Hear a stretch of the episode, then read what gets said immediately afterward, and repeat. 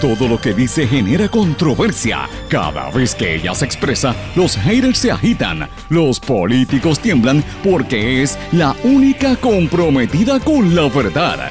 Periodista, bloguera, relacionista licenciada, analista de la noticia, escritora y le dicen la provocadora en las redes sociales. Y ahora comienza en blanco y negro con Sandra Rodríguez Coto. El caos de la violencia que se vive en Puerto Rico a nivel criminal, a nivel económico y en la política. Bienvenidos a su programa en blanco y negro con Sandra para hoy viernes 18 de noviembre de 2022. Les saluda Sandra Rodríguez Coto. Arrasa Bad Bunny en los premios Latin Grammy. Presentan a un nuevo director ejecutivo de la Junta de Control Fiscal, Robert Mujica, de ascendencia puertorriqueña. Ganará 625 mil dólares al año, lo mismo que se ganaba Natalie Yaresco. Fatal intervención en la que un agente y un narcotraficante murieron en una balacera en la costa de Cabo Rojo. Deja al descubierto el dramático incremento en el tráfico de drogas, la inseguridad que se vive en Puerto Rico y el silencio del gobierno realmente ante estas cosas. ¿Cree usted que la policía está trabajando bien? Pierluisi defiende a Luma Energy y anuncia que los daños por el huracán Fiona rondan los 7 mil millones de dólares. Y mientras Pierluisi deponía ante el Comité de Recursos Naturales en la Cámara Federal, legislador republicano Hayes cuestiona que el gobierno acuda al Congreso siempre con una mano extendida a pedir más dinero y la estadidad. Julia Kelleher escribe un libro sobre sus años como secretaria de Educación y dice que no es corrupta. Aumentan personas con diabetes en Puerto Rico. ¿Es Ucrania ahora el Estado 51 de los Estados Unidos? Republicanos exigen auditar la ayuda que los mismos eh, americanos le mandan a Kiev. Un grupo de republicanos presentó ante la Cámara de Representantes una resolución sobre esto. La líder Marjorie Taylor Greene detalló que la iniciativa aborda toda la ayuda militar, civil y financiera que está recibiendo Ucrania. Vamos a hablar de esta, además del resumen de noticias más importantes de esta semana en la edición de hoy de En Blanco y Negro con Sandra. Este es un programa independiente sindicalizado que se transmite a través de todo Puerto Rico en una serie de emisoras que son las más fuertes en sus respectivas regiones, en sus plataformas digitales, aplicaciones para dispositivos móviles y redes sociales. Y estas emisoras son cadena WIAC, que se compone por WYAC 930 AM Cabo Rojo Mayagüez, WISA WISA 1390 AM en Isabela y WIAC 740 en la zona metropolitana. También nos sintonizan por WLRP 1460 AM Radio Raíces, la voz del pepino en San Sebastián y por X61 que es el 610 AM y el 94.3 FM Patillas, Guayama y toda la zona del sureste y este del país. Vamos de lleno con los temas para el día de hoy en blanco y negro con Sandra Rodríguez Coto.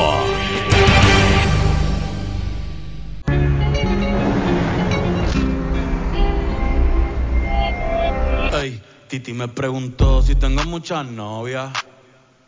Muchas novias, hoy tengo a una, mañana a otra, ey, pero no hay boda. Titi me preguntó si tengo muchas novias. Eh muchas novias. Hoy tengo a una, mañana a otra. Me las voy a llevar a todas pa' un VIP, un VIP. Ey, saluden a Titi, vamos a tirarnos un selfie.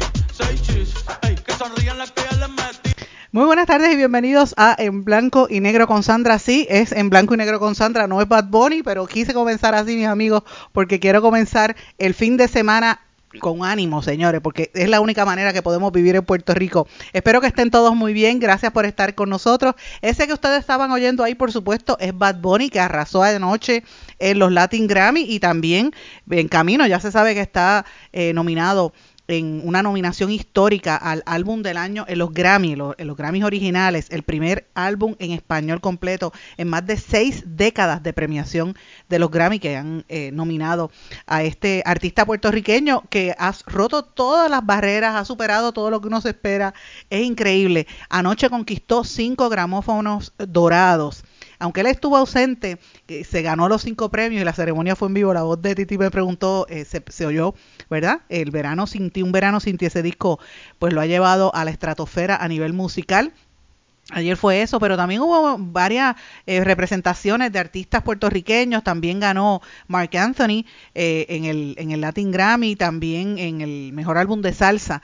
Eh, y fueron muchos los eventos que hubo anoche, la gente celebrando, la gente estaba sintonizando. Uno de los premios que yo creo que más caló fue el de Ángela Álvarez, la artista de 95 años que ganó el premio al mejor eh, nuevo artista en el Latin Grammy, la cubana Ángela Álvarez, que hizo historia al ser la mayor de edad, eh, la persona con más edad en ganar eso. Así que por lo menos algo, una de cal y una de arena, ¿verdad? Comencé con Bad Bunny para tratar de, de respirar un poco para lo que viene, señores, porque la realidad es que terminamos una semana bien intensa de noticias, pero a la misma vez bien dura de situaciones que está pasando en Puerto Rico y en el resto del planeta. Eh, y a veces uno tiene que desconectarse un poco de la realidad porque eh, es tan dura lo que se vive en nuestro país que es la única manera que uno puede como que hacerle un reboot a la, a la batería y seguir caminando porque es la realidad.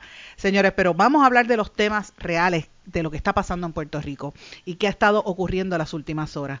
Señores, el, ayer, después que nosotros salimos del aire, empezó como eso de las dos y media de la tarde, fue que trascendió públicamente la, la, lo que estaba ocurriendo en el área de allá en Cabo Rojo, donde hubo una fatal intervención que ¿verdad? Este, un, murió el, uno de los narcotraficantes que estaba tratando de, de llegar a Puerto Rico y murió también un agente federal y fue una movilización increíble, eh, un agente de la DEA.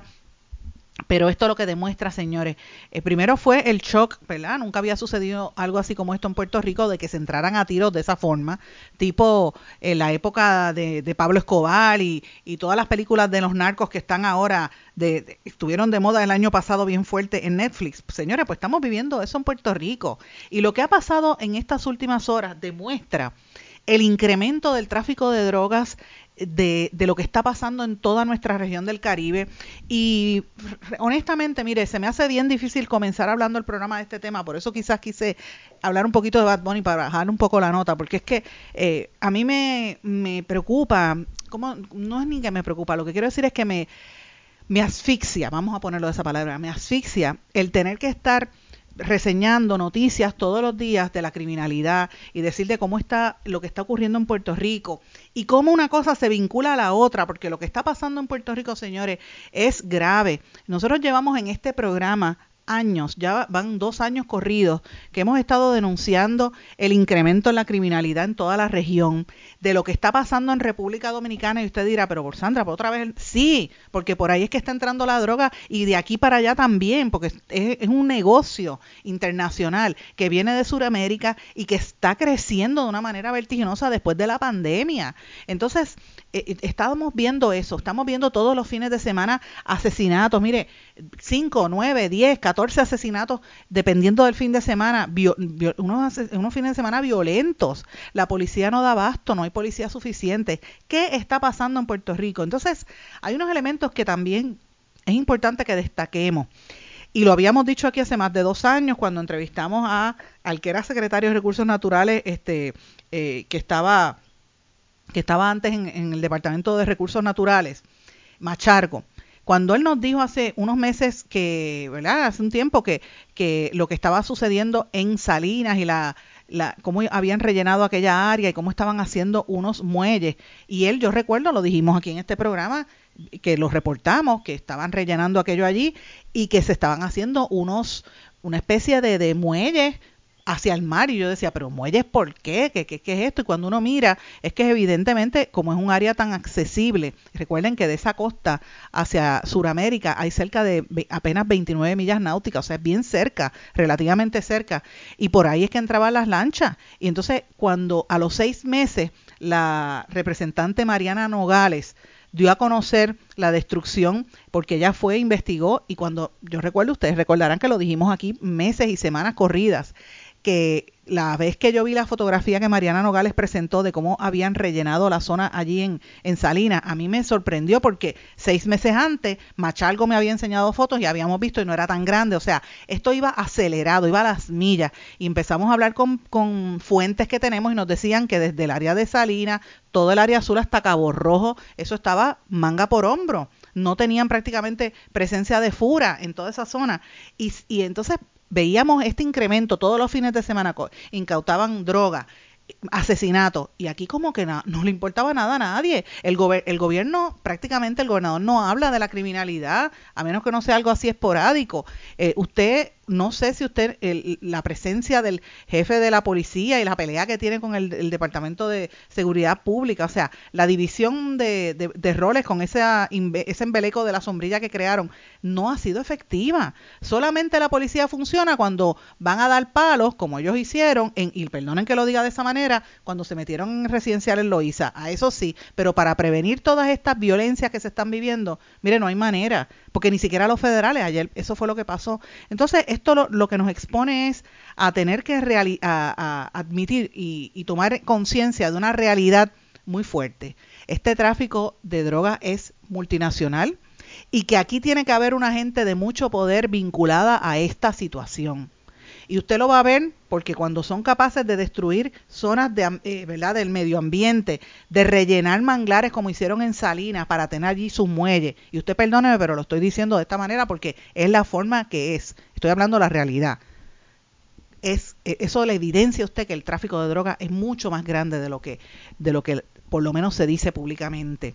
Y los medios tienen miedo de cubrirlo porque aquí se, esto representa la vida o la muerte. Y, no hemos llegado al extremo y esperemos que jamás lleguemos al extremo de como pasaba, eh, por ejemplo, en la época de, Pablo Escobar en Colombia, que mataban a los periodistas cuando hablaban y mataban a la gente, era una, carnicería. Pero señores, eh, no quiere decir que no estemos cerca a una situación así. Esta situación que ocurrió ayer fue terrible y es bien duro eh, admitirlo. Yo por eso le tengo que admitir que se me hizo bien difícil hablar de este tema hoy en el programa eh, quería hablar hasta de, por eso es que hablé de Bad Bunny, para tratar de desconectarme un poco de esta dichosa realidad tan dura que enfrentamos como pueblo. Este señor era un agente experimentado del negociado de aduanas y protección fronteriza y ¿sabe? Una tripulación llega disparando como si esto fuese una guerra, porque eso es lo que es, una guerra. La agencia, la DEA, había confiscado cerca de 80 mil kilos de droga en el Caribe, de los cuales 25 mil habían sido confiscados en Puerto Rico el año pasado. O sea, esto lo que demuestra, señores, es cuánto ha crecido este, este negocio después de la pandemia a nivel global. Y la pregunta es, ¿qué podemos hacer como pueblo para nosotros tratar de, de paliar esta situación? Usted como ciudadano, porque usted ya no está seguro ni en su casa. No puede ir a un centro comercial porque le entran a tiro. Eso es lo que está pasando aquí, porque la, la, la calle está loca. La gente está loca y no hay, no hay este respeto por nada, por ningún código. Ellos lo que quieren es hacer su negocio y ya, y, se llevan al que esté por medio. Es una pena lo que se vivió ayer, muy triste para los agentes federales y también para los familiares de todos los que están pasando tantas necesidades, pero, pero hay que mirarlo en, números y en cantidades para que usted tenga conciencia. Eh, la Superintendencia Auxiliar de Operaciones Especiales de la Policía ha, ocupado cerca de 16 de 16.589 eh, kilos de cocaína 45.088 libras de marihuana, 42.506 cápsulas de cracks y otras sustancias en lo que va de año. Esto dijo Axel Valencia de la policía, se lo dijo al compañero eh, eh, del periódico El Vocero que ha estado cubriendo este tema, eh, Miguel Rivera Puy, que como usted sabe es un experto en estos asuntos. hace como dos semanas yo estaba conversando con Miguel precisamente de la situación de la policía y, y Miguel este ha sido, y, lo tengo que decir públicamente, un periodista muy valiente, que incluso hasta ha recibido amenazas. Una vez le tirotearon hasta el carro en una amenaza por estar cubriendo temas. Así que esta situación está fuerte. Eh, simple y llanamente por uno decir la, la, información. Imagínese los policías y la fuerza que tiene que enfrentar a, esta situación. Es horrible. Han llegado refuerzos de la patrulla fronteriza, ¿verdad? Eh, pero como quiera que sea, no da abasto las, lanchas de fura no se están utilizando, no hace falta más recursos, ¿verdad?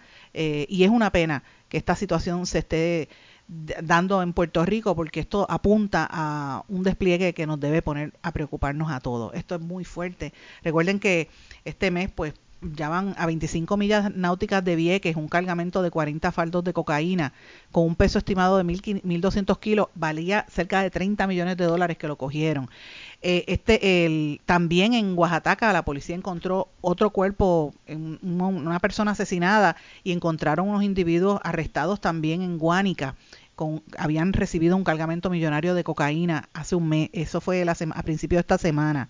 El mes pasado, la policía ocupó 12 fardos de droga y armas en una embarcación y vehículos de motor en la playa en Toa Baja. El 27 de septiembre, Fura ocupó un cargamento estimado en 210 kilos de cocaína en la playa Pitaya en Cabo Rojo. Eh, Tres semanas antes habían ocupado un, un cargamento de cocaína valorado en 4.8 millones de dólares en la costa de Loíza que tenían 47 bloques dentro de cinco fardos. En julio encontraron eh, y ocuparon 50 kilos de cocaína dentro de cajas que debían tener en su interior productos de limpieza. Esto fue en la, en la cárcel Las Cucharas de Ponce. ¿Usted se acuerda de eso? Que lo dejaron como si nada. Entonces uno se pone a mirar, esto es una situación extremadamente seria, esto es una situación que nos debe poner a pensar, ¿verdad? Este, eh, dónde estamos como pueblo y cuáles son las alternativas que hay para todo esto. Y yo quiero traerlo, ¿verdad? traer este tema con, con, mucho cuidado y mucho respeto porque estamos hablando de, de seres humanos que pierden sus vidas, tanto los, los, criminales como obviamente los agentes de ley y orden, que eso al pueblo le tiene que poner a reflexionar dónde estamos. Pero fíjense que hoy el amigo Miguel Rivera Puy, eh, y me hubiera gustado tenerlo hoy, pero no pudo, no pude, ¿verdad? No pudo estar con nosotros en el programa. Eh, porque se excusó, pero en algún momento la semana que viene vamos a hablar con Miguel para que venga al programa y hablemos de estos temas, porque la realidad es que esta situación, como él escribe hoy en el periódico El Vocero, es una, una, lo mismo que ocurrió en la época de los 90 en Colombia y compara la situación que pasó con la época de Pablo Escobar, asesinado en diciembre del, del 1993 en Medellín, y lo compara con el poder que han ido desarrollando estos capos de la droga a nivel regional, específicamente César el Abusador. Y los que siguen este programa en los últimos por lo menos dos años saben que hemos estado todo el tiempo dando a conocer esta noticia. De hecho, fuimos los primeros en hablar de, de quién era este César el Abusador, hasta dónde llegaban los vínculos de este señor que era comparado a Escobar Gaviria, pero utilizando las playas de República Dominicana para entrar la droga del cartel de los soles que venía de Venezuela, utilizando tripulantes colombianos y, dominicanos a través de Venezuela. Miren cómo era esa entrada de droga. Y particularmente era cocaína, heroína, después traían el, el fentanilo, ¿verdad? Y para llegar a Estados Unidos, de República Dominicana lo traían aquí y eso se sabe. Aquí se organizaron unas bandas criminales como las FARC en, las Fuerzas Armadas de, de, Cantera. Y por ahí empezaron a salir unos nombres de una gente con unos historiales nefastos a nivel eh, criminal que no se le da el seguimiento porque la gente tiene miedo. Pero aquí recuerden que aquí hubo capos eh, importantes como Ángelo Millones, Ángela Ayala Vázquez, que está no no de, no, no se descarta que a pesar de que está en la cárcel todavía esté haciendo transacciones. Hueso Solano Moreta, ¿ustedes se acuerdan de eso? Estamos hablando de esa época. Eh, y parte de la droga que traían a través de ese tráfico por Puerto Rico se quedaba aquí.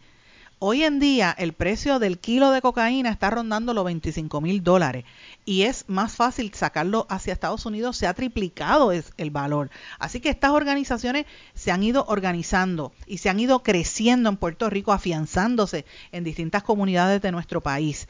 Y eh, los federales, como dice Miguel, eh, Miguel Rivera Puy, los federales atacaron organizaciones como cuando encancelaron a Toño Leña, a Junior Cápsula, a Hueso Lano Moreta y a Angelo Millones eh, es el trasiego de drogas no se detuvo. Usted recuerda la época de, de, Toledo, cuando empezaron a, a, ir a los puntos de drogas y en aquel momento habían que se supieran mil puntos de droga en Puerto Rico en los 90 y de ahí para abajo em, dijeron que cuando la policía iba a ocupar los puntos se movían a otro, a otro lugar, ¿verdad? Eh, y obviamente el sucesor de este Toño Leña que, que fue encarcelado es este señor Emil, que César Emilio Peralta alias César el Abusador, que se asoció en Puerto Rico con Vladimir Natera Abreu, el líder de la FARC, las Fuerzas Armadas Revolucionarias de Cantera, que eso lo hemos trabajado varias veces en este programa. Por más de 10 años controló toda la entrada de miles de kilos en la isla. Ambos están presos, ¿verdad? Eh, César Peralta se declaró culpable esta semana y el, y, el segundo, el otro, este Vladimir Latera, eso fue el año pasado, eh, va, va, a cumplir cerca de 15 años. Pero yo quiero poner en contexto, ¿verdad? La nota que sale hoy para que la gente recuerde. Esta gente de la FARC tenían eh, cocodrilos y se presumía que le tiraban las víctimas ahí o los, o los rivales políticos, eh, políticos y, y ¿verdad? Este, del narcotráfico, eh, del negocio del narcotráfico, debo decir. Y también en ese, en ese intervalo, ustedes recuerdan una serie de actos violentos donde mataron incluso hasta a una influencer. Este, que la cogieron en, el, en, en la avenida Roosevelt y la acribillaron en la Roosevelt. Toda esa gente estaba metida en ese negocio y ese negocio es bien poderoso. Entonces, eh, lo que hay que preguntarse es qué está pasando con todas estas personas para, para poder atraparlo. En el caso de, de César, eh, el abusador, César Peralta, estamos en récord diciendo, lo hemos dicho esta semana todos los días y lo voy a repetir hoy, que este señor tenía vínculos a través de, y él operaba al frente de él para ocultar el narcotráfico eran los clubes nocturnos que tenía en Santo Domingo. Y en esos clubes se pasaban un montón de reggaetoneros. Ya yo compartí las fotos hace varios días. Él con, con Osuna estaba en todas, el, el Farruco, el Anuel, el, hasta el Daddy Yankee estaba allí en esas fotos. Entonces uno dice, bueno, pues el artista va y, y, canta donde le paguen, por supuesto, pero hay unos vínculos entre el narcotráfico y entre el reggaetón que eso no se puede tapar el cielo con la mano. Entonces, ¿qué era lo peor de todo? Que en esos centros eh, nocturnos iban políticos. Y eso estoy hablando de la República Dominicana, en, entre los cuales se alega que habían algunos de los que están siendo objeto de pesquisas por corrupción y lavado de dinero, incluyendo al exministro de Hacienda dominicano, eh, Donald Guerrero, que hemos estado cubriendo a lo largo de esta semana. ¿Qué hacían ellos como parte del negocio? Pues mira, los, los, los narcotraficantes pues traficaban, obviamente, utilizaban a Puerto Rico para ir para Estados Unidos, pero los demás que lavaban el dinero, mire, presumiblemente lo lavan aquí. Por eso es que yo digo que es importante que estemos mirando estas noticias.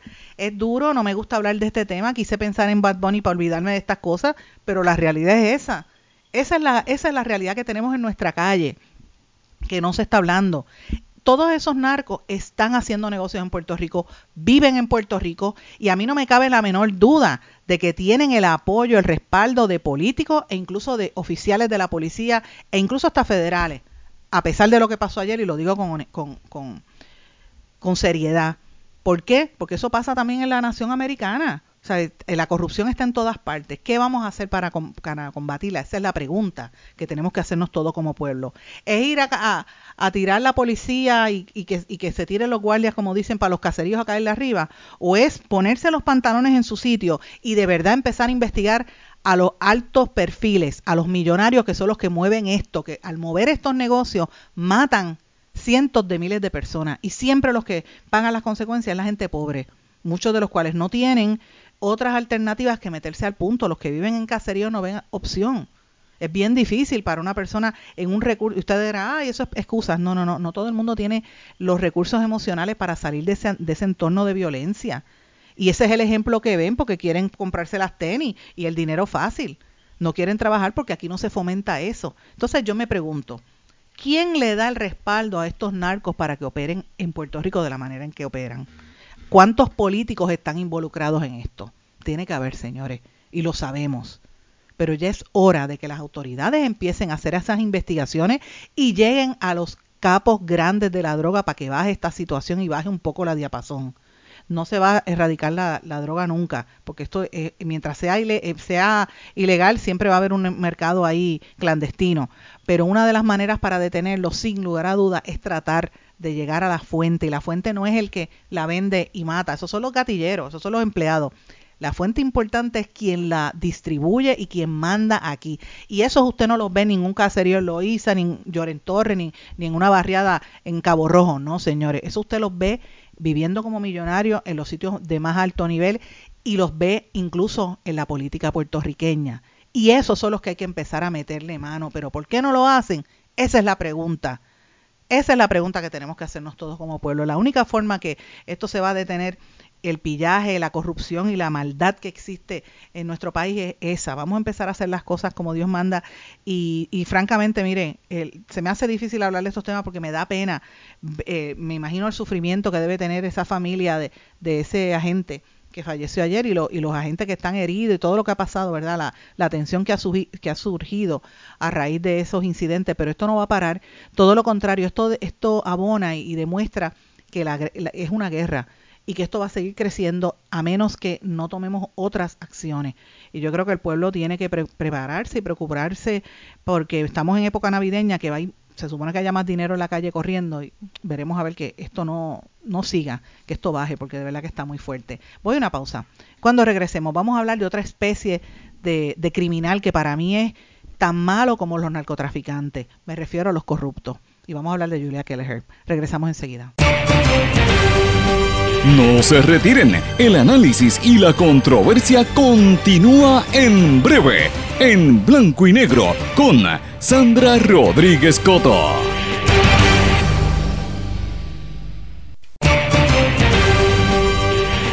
Y ya regresamos con el programa de la verdad, en blanco y negro, con Sandra Rodríguez Coto.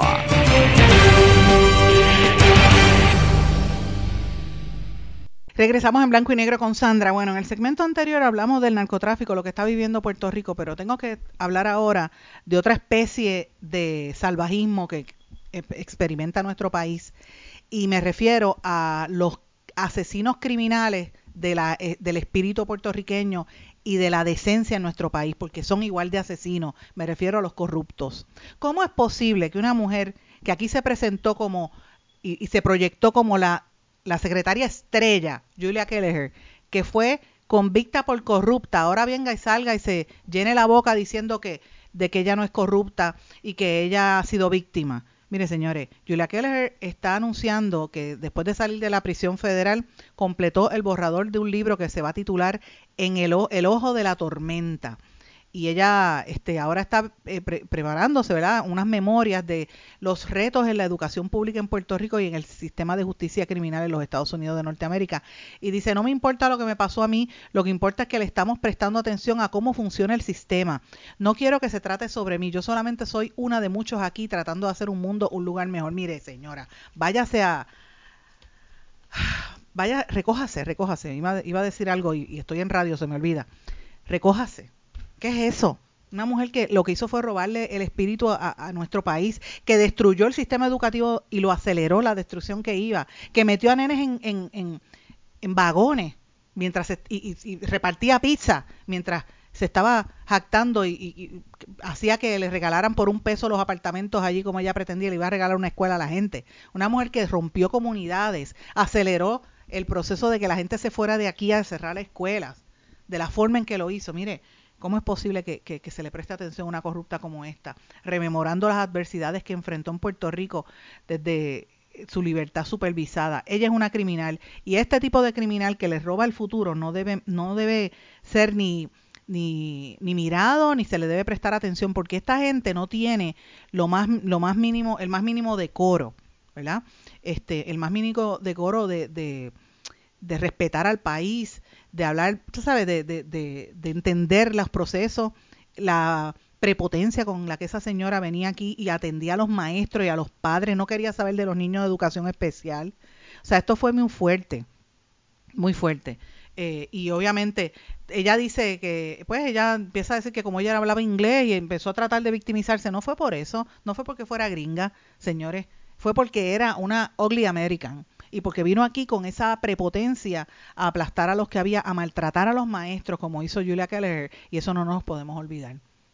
Y ahora el que venga a rendirle pleitesía es igual de corrupto que ella, es la realidad. Y hablando de corrupción, lo que nos trajo a la quiebra que tenemos en Puerto Rico, miren, acaban de anunciar en el día de ayer la designación de un nuevo director ejecutivo para la Junta de Supervisión Fiscal. Trajeron a Robert Mujica, un puertorriqueño de tercera generación, que eh, estuvo a cargo del presupuesto en Nueva York, ¿verdad?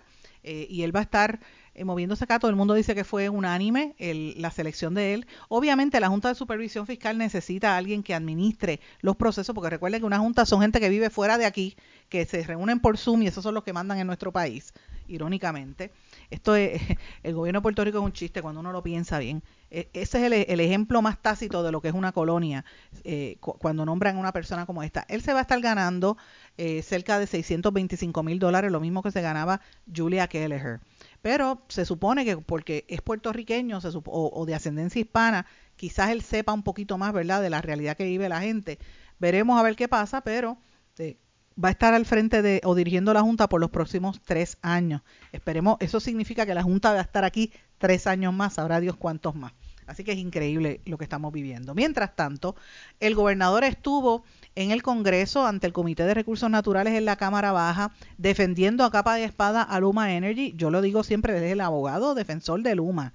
Y anuncia que los daños por el huracán Fiona rondan los 7 mil millones de dólares. Y fue allí a hablar de, de, de ambas cosas, pero yo quiero destacar eh, una, una reacción de cómo los legisladores reaccionaron, cómo los, los legisladores los vieron.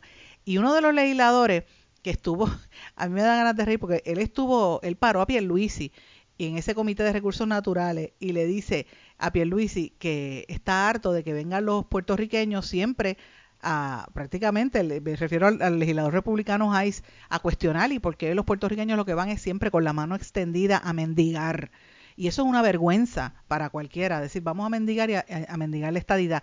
Demuestra la ignorancia de muchos líderes americanos realmente sobre lo que Puerto Rico necesita, pero a la misma vez también evidencia la arrogancia del sistema de cómo ven a los puertorriqueños. Esto fue parte de lo que él dijo. Está en inglés, pero es importante que usted escuche lo que le dijo Hayes al gobernador Pedro Pierluisi. Thank you, Mr. Chairman. And uh, Look, I'm fully aware that this, the purpose of this hearing is to deal with the post-disaster reconstruction and uh, the power grid development. But the reality is, every time we have uh, a hearing here on Puerto Rico, it's one of two things, and this is happening here again today. It is uh, coming here with hands out, asking for more money, uh, and or asking for statehood. That's what we ever deal with in here. And it's no secret, I oppose statehood for Puerto Rico, and I'm certainly not alone in that position.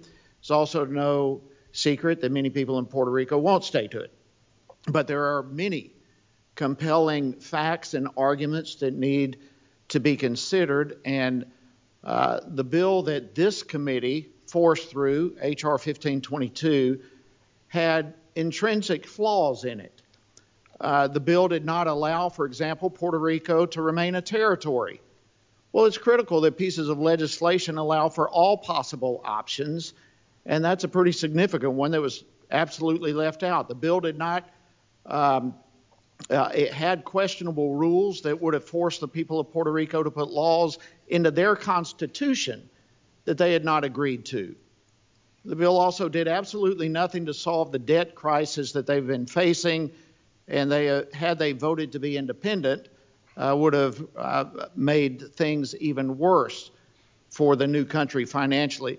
And what what disturbs me probably more than anything is that this committee rammed that piece of legislation through the process uh, through a markup hearing without even having hearings on the legislation itself. That is unacceptable. When you're dealing with something like statehood, uh, that should be well thought out. It is a meticulous process. It is not something to be rammed through, nor is it something to be dealt with without any serious thought and just a markup here and just say, okay, well, let's vote on this. Let's move with it. It's absolutely not the way to deal with it. Uh, but that's the common way that this committee has dealt with this, this issue in Puerto Rico. And quite frankly, the Puerto Rican Commonwealth has been suffering for quite some times with issues that have majorly impacted the residents thereof in negative ways and have halted their future progress. I was here in 2016 when PROMESA was uh, passed and uh, the Puerto Rico Oversight Management Economic Stability Act. I was here. Some others were, were here at that time as well. Uh, and here we are I mean, six years later, Puerto Rico still does not have a balanced budget. Uh, now, listen, there has been progress made, and I'm not going to uh, imply otherwise. I know there's been some progress made, but we are not even close to having a serious discussion about statehood. There are so many issues, and, and here we've been playing games with the issue, uh, just trying to make it happen without any even serious hearings. The government must uh, take responsibility and fix the major issues that are facing Puerto Rico before we even begin any serious discussion here about statehood. Um, and this committee, right here, should be holding more hearings about the statehood, the, the status of PROMESA. I don't even remember, Chairman, last time we had a hearing to deal with PROMESA. Uh, that should be a priority if we're going to continue. Uh, in order to, for us to move forward on any issue regarding Puerto Rico, uh, we need to see more growth from the government. Uh, the terms of PROMESA need to be met. Uh, Puerto Rico uh, the bonds need to be rated by major credit rating agencies. Um, I believe this committee has done Puerto Rico a great disservice uh, by passing legislation uh, right here without even holding additional hearings on PROMESA itself. And therefore, uh, Chairman, I call on this committee to, to be responsible in that regard. And let's have hearings on the status of PROMESA. Let's quit playing games with this uh, and move forward with it. And with that, sir, I'll yield back. Yields. Uh, and uh, before I recognize Ms. The gentlelady from New uh, York, Ms. Velasquez. Mr. Chairman, that was not a question, obviously, but. No, and we're- that time is up. Let me, let me do my part, okay? Because Thank you, at, at some point, I would like to just make a brief reply. if Well, if- well, when you, when somebody asks you a question, you can use that time. Okay, and- no, well, I will be respectful to whoever asks me a question, but, but that's fine. Not on I my understand. time, not on my time. Let me enjoy the prerogative of the chair for a little longer, please, sir, Mr. Governor. Uh, Let me just, uh, uh, uh, short comment. The the citizens, American citizens of Puerto Rico, did not come to us after these disasters with their hands out. They came the same way uh, that the people that suffered disasters in Florida and in Texas came to us for relief. And uh, this reconstruction is tied to that relief. Uh, this is not, you know, this is not a a situation of charity. This is a situation of mutual support for American citizens across the board, regardless. And with that, let me uh, recognize the gentlelady from New York, Ms. Velasquez. Thank you, Five Mr. minutes. Chairman and ranking member for holding this uh, meeting. Uh, Ese era Hayes y ustedes lo escucharon, la manera en que se expresa hacia los puertorriqueños, en este caso el gobernador que trató de defenderse, pero mire, fue un- una pequeña bofetada de esas que dan a veces los americanos. Y hablando de eso, antes de irnos a la pausa brevemente, eh, ahora mismo hay un grupo de republicanos en Estados Unidos encabezados por Marjorie Taylor Greene que están eh, cuestionando si Ucrania es realmente el Estado 51 en la nación americana. Y usted dirá, ¿qué es esto? Pues mire, señores, pregunten si Ucrania es el Estado 51 porque los republicanos, como ahora asumieron el control en la Cámara de Representantes Federal, está cuestionando por qué toda la ayuda militar, civil y financiera se le está dando a Ucrania cuando hay una serie de violaciones de ley y de inconsistencias en las informaciones. Entonces están cuestionando el por qué Biden le está dando tanto dinero para mantener esa guerra. Así que fíjense esto, eh, Puerto Rico, a veces cuando se habla del tema de la estadidad para Puerto Rico hay que poner estas cosas en contexto para que ustedes vean cómo sienten los norteamericanos y qué es lo que están viendo en este instante. Voy a una pausa, cuando regresemos venimos con lo que queda de noticias de Puerto Rico y noticias internacionales. No se retiren, el análisis y la controversia continúa en breve, en blanco y negro, con Sandra Rodríguez Coto.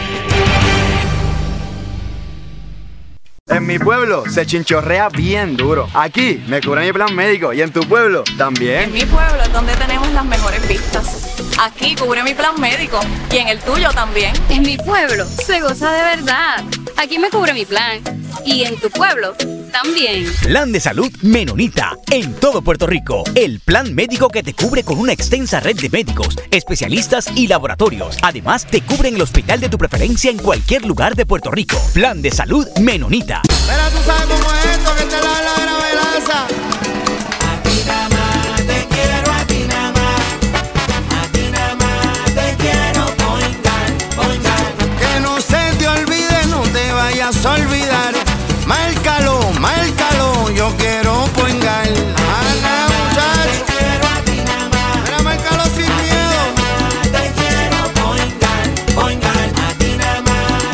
Yo quiero Point Guard. Quítese el dolor de cabeza con sus obligaciones de contabilidad con los servicios que presta Villalba y Villalba Company. Directo, personal y con sensibilidad humana. Lo que se busca en un verdadero asesor de contabilidad para todo tipo de servicio de contabilidad, pago de IBU, pago de nómina, informes trimestrales y anuales y otros. Ofrecen servicio directo personalizado. Villalba y Villalba Company. Para orientaciones, su teléfono el 939-336-5774. 939-336-5774. Y ya regresamos con el programa de la verdad en blanco y negro con Sandra Rodríguez Coto.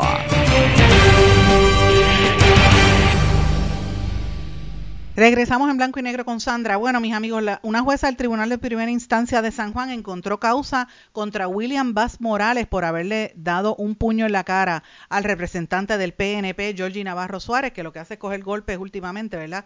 Pero este, eso, eso trascendió en el día de ayer. También trascendió que la Oficina de Ética Gubernamental archivó el caso contra la delegada congresional Elizabeth Torres, que se alegaba que había incurrido en un conflicto de intereses al utilizar su puesto para solicitar un indulto total para su marido. Mire, honestamente, lo que es una vergüenza para mí es que existan esos este, delegados congresionales gastando tanto dinero y para que usted vea cuáles son los valores que viven en que, que permean en nuestro país. Ya lo bueno se ve como malo y lo malo se ve como como regular. O sea, es una cosa que, uno no sabe ni, lo, ni el día que vive. ¿Cómo es posible que, ética determine que eso no es antiético, de tú haber buscado una posición para conseguir un beneficio personal? Pues claro, tienen que, deci- tienen que decir, desestimarla, si es que eso que hizo ella es lo que hacen todos los políticos, o la inmensa mayoría de los políticos, sacar provecho de sus puestos. Y a la hora de la verdad, este, el, el último que le importa en esto es el pueblo de Puerto Rico. Esto es una vergüenza. Y esa señora, si tuviera vergüenza en la cara, renunciaba al puesto. Tanto que habla, ay, que si soy víctima. Mire, usted quiere ser víctima, deje de trabajar, renuncie y devuélvale el dinero al pueblo de Puerto Rico. Y los otros que están cobrando esa, esa millonada deben hacer lo mismo. Ese For- eh, Fortuño Lefranc Fortuño, ese es otro que lo que hace es tomarse selfies y usar el dinero para ir a fundraisers. Eso es lo único que él hace, increíblemente. Pero lo estamos pagando el pueblo de Puerto Rico mientras usted cae en un hoyo en la carretera o su hijo no tiene maestra en el salón o no tiene policía y lo asaltaron y se está esperando que un policía venga a atenderlo. Pues mire, sepa que el dinero se va en este tipo de personas. Para que usted vea, este es el problema de la corrupción en nuestro país. Pero bueno, este, quiero, hablando de la corrupción, darle seguimiento. Ayer también eh, trascendió que la familia, eh, por lo menos se logró algo con la familia de Carlos Coto Cartagena, el abogado que fue, que, ¿verdad? Habían dicho que se suicidó y después resultó que hay unas versiones ahí encontradas. Ustedes recordarán que tuvimos aquí a la mamá y al hermano de él en este programa conversando con nosotros. Y finalmente, pues esta presión pública hizo que se moviera y los investigadores visitaron el lugar donde murió Carlos Coto Cartagena, empezaron a corroborar, a corroborar versiones de testigos y visitaron el lugar. Así que esperemos que esto se sepa. Carlos Coto Cartagena se veía como el primer testigo en el caso de, eh, de la, la llamada viuda negra Aurea, Aurea Vázquez, acusada de haber asesinado a su esposo canadiense, de hecho acusada y resultó convicta, está culpable en Estados Unidos. Así que esto es un caso bien extraño y yo creo que esto se va a reabrir, el caso de Aurea Vázquez Rijo, así que estén pendientes a esto porque por ahí va a haber bastante noticia. Y hablando de corruptos y gente que nos roba, Herrera Belutini, el banquero venezolano Julio Herrera Belutini, le solicitó al Tribunal Federal de San Juan que le permita viajar a Europa por razones de trabajo y gestiones personales en una moción que solicitó. A él se le imputa haber pagado, eh, de hecho, él, él pagó una fianza de un millón de dólares, lo cual le permite vivir entre Nueva York y Florida, pero se le imputa haber pagado una, una encuesta eh, de manera ilegal para favorecer a Wanda Vázquez. Ese es el caso de ella. Por su parte, hoy también trasciende una noticia importante de que por fin el, el presidente del Partido Popular, José Luis Dalmau, que uno dice, pero que es inconsecuente para las cosas realmente que, que pasan en nuestro país, reconoce que el Partido Popular enfrenta un, un complicado panorama de cara al ciclo electoral y dice, para bien o para mal, me guste o no me guste, tengo que acatar lo que dice la Junta. O sea, el mantener el control es por encima de tener posibilidades reales de ganar. Y uno mira la, la actitud del Partido Popular en este momento y de ese liderato, y uno tiene que concluir que el Partido Popular no va para ningún lado. Ya llegó a donde llegaba. Tiene la capacidad de organizarse porque es una entidad vieja con estructura política, pero cuando uno ve esas actitudes, uno dice, bueno, está, fu- está fuerte esto. Señores, la Asociación Puertorriqueña de la Diabetes realizó un estudio que también dijo que ha aumentado la incidencia de diabetes tipo 2 en Puerto Rico, especialmente en mayores de 20 años, comparado a los datos del 2017. Hay un 15.9% de la población que tenía la condición en el 2017 y ahora están hablando de un 19.13%. Esto lo dijo la presidenta de la Asociación Puertorriqueña de la Diabetes, Denise Miner. Esto es fuerte porque esto te, te, demuestra que la alimentación ha variado y yo creo que esto tiene mucho que ver con el estilo de vida sedentario, pero también el encierro de la pandemia que provocó este tipo de cosas. La diabetes tipo 2 es la más común, es la más eh, la disminución progresiva en la liberación de la hormona insulina en el páncreas. El problema es que la persona libera insulina, pero no la cantidad adecuada para que todo esté para todo lo que esté comiendo. Eh, en la diabetes tipo 1, en, el, en esa el páncreas deja de producir insulina, pero se entiende como un ataque inmune al cuerpo y es la destrucción total de las células del páncreas que liberan la insulina. Esta es una de las principales condiciones en Puerto Rico y de hecho el, el principal medicamento, por decirlo así, que se vende en nuestro país es la insulina, es la realidad. Pero bueno, voy estos minutos que me quedan a hablar de algunas noticias internacionales eh, ya le dije lo de Ucrania, que dicen que era el Estado 51, los republicanos, que están terribles. Eh, pero la presidenta de la Cámara de Representantes Federal, Nancy Pelosi, anunció que se retira como líder demócrata. Esta señora tiene 82 años. Es la primera y, la única mujer en presidir la Cámara de Representantes de la historia de los Estados Unidos. Y ya es hora de, ella dice que es hora de que entre un nuevo liderato, ¿verdad? Eh, y ella, pues, es una mujer muy fuerte, pero también recuerden que ha, sufrido mucho. Ella trataron de matarla cuando el los incidentes del, del ¿verdad? el intento de golpe de Estado de los republicanos eh, cuando entraron allí al Congreso y más recientemente, en días recientes, creo que fue la semana pasada o la anterior, entraron unos atacantes y por poco le matan al marido en su casa. Así que hay mucho odio hacia esta señora y ya esta mayor ya decidió retirarse. Ella cometió una imprudencia de ir a visitar Taiwán también y eso ha provocado problemas a nivel internacional para los Estados Unidos. Señores, los trabajadores de la cadena de cafetería Starbucks organizaron la primera serie de protestas nacionales en Estados Unidos en más de 100 tiendas en todo el país para denunciar la escasez de personal y la negativa de la compañía a negociar con el sindicato de trabajadores. Esto es interesante porque eh, nunca se pensó que Starbucks iba a tener una unión pero eso es lo que está pasando en Estados Unidos. También destacan en Estados Unidos el rumbo que va a tomar la basquetbolista Bernie Griner que comenzó a purgar su condena de nueve años por posesión de drogas en Rusia. Eh, la, movieron a un sitio, ¿verdad?, que cerca de Mordovia, a, a 350 kilómetros al oriente de Moscú. Eh, el, esto fue después que la Corte rusa rechazó una apelación a su sentencia. La, la metieron nueve años a, en la cárcel por supuestamente andar con líquido de cannabis que ella y que no lo reportó y que eso era ilegal. Ella había estado en Rusia jugando baloncesto y ella es una estrella de, la liga de baloncesto de la WNBA en Estados Unidos, pero evidentemente eh, al tener unos contenedores que ella dijo que fue por error, pues la, la, apresaron. Obviamente el gobierno de Rusia la está utilizando como ficha política y Biden ha estado tratando de negociar la liberación, pero no se, no se ha podido hasta ahora, así que esto es sumamente fuerte. Eh, y está tratando de hacer un intercambio, pero parece que los rusos no la quieren soltar. Es como la ficha de tranque. Y ese, mientras tanto, esa mujer va a sufrir en cantidad allí en Rusia. En Canadá, oigan esto, Canadá tuvo que ver con lo que pasó en el golpe de Estado en Haití. La policía canadiense inculpó el, a un ciudadano originario de Quebec por preparar una actividad terrorista para derrocar el gobierno del asesinado presidente de Haití, Jovenel Moïse.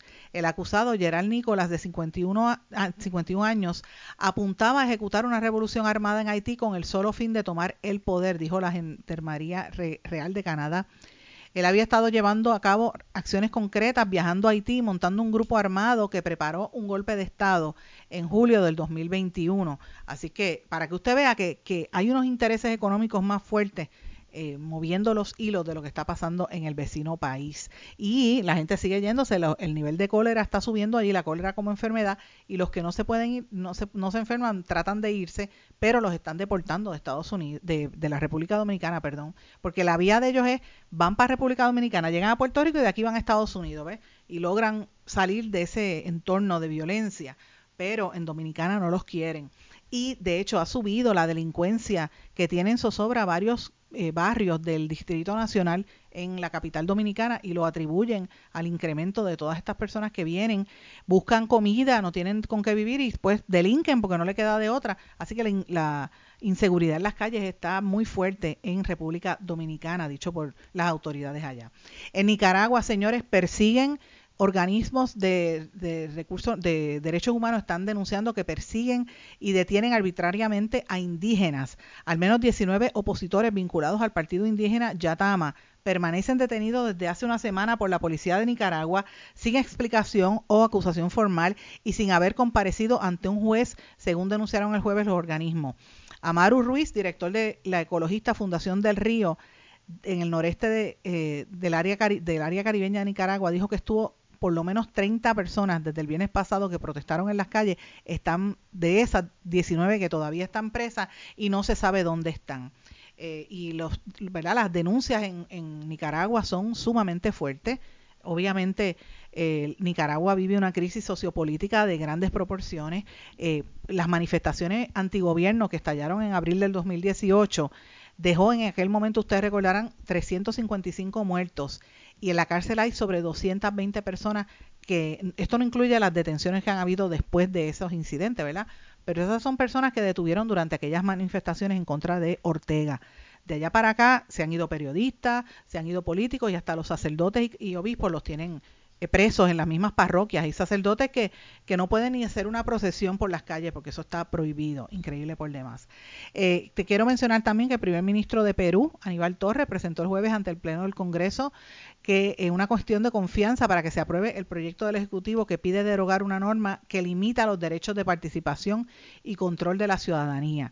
El gobierno de Perú está tratando de hacerlo indecible por mantenerse en el poder porque la derecha los está tumbando muy fuerte.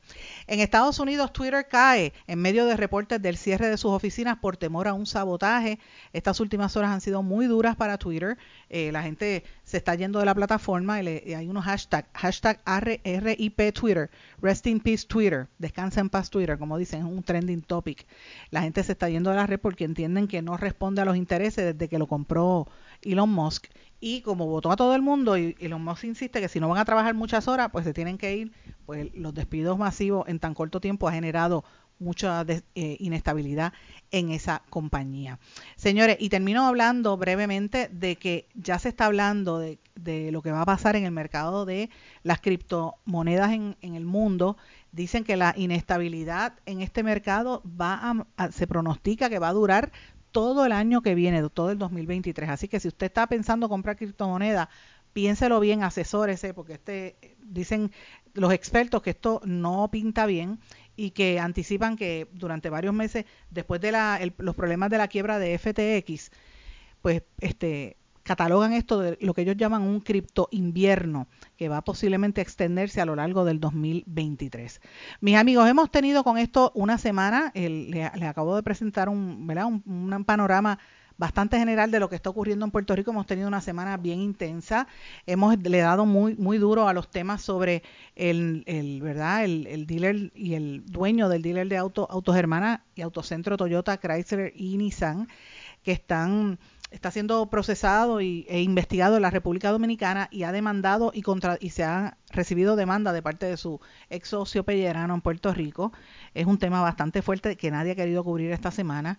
Hemos hablado del trasiego de droga en Puerto Rico y la violencia que existe, del Partido Popular con su asamblea que siguen teniendo problemas, eh, la identity politics en Puerto Rico, el regreso de Rosselló que estuvo este fin de semana por aquí.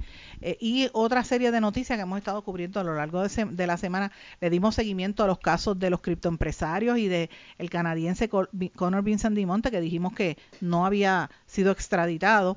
Y eh, obviamente el tema del bono de Navidad que han recibido los empleados públicos, ciertos empleados públicos en días recientes. Así que son muchas las noticias. En horas de la tarde voy a publicar el, como hago todos los viernes, el resumen de noticias de la semana que hemos trabajado aquí en su programa en blanco y negro con Sandra. Mis amigos, me tengo que ir. Gracias por su sintonía, gracias por el apoyo. Espero que la pasen bien este fin de semana. Protéjanse, cuídense y nos volvemos a encontrar aquí el lunes en otra edición más de En blanco y negro con Sandra. Buenas tardes a todos.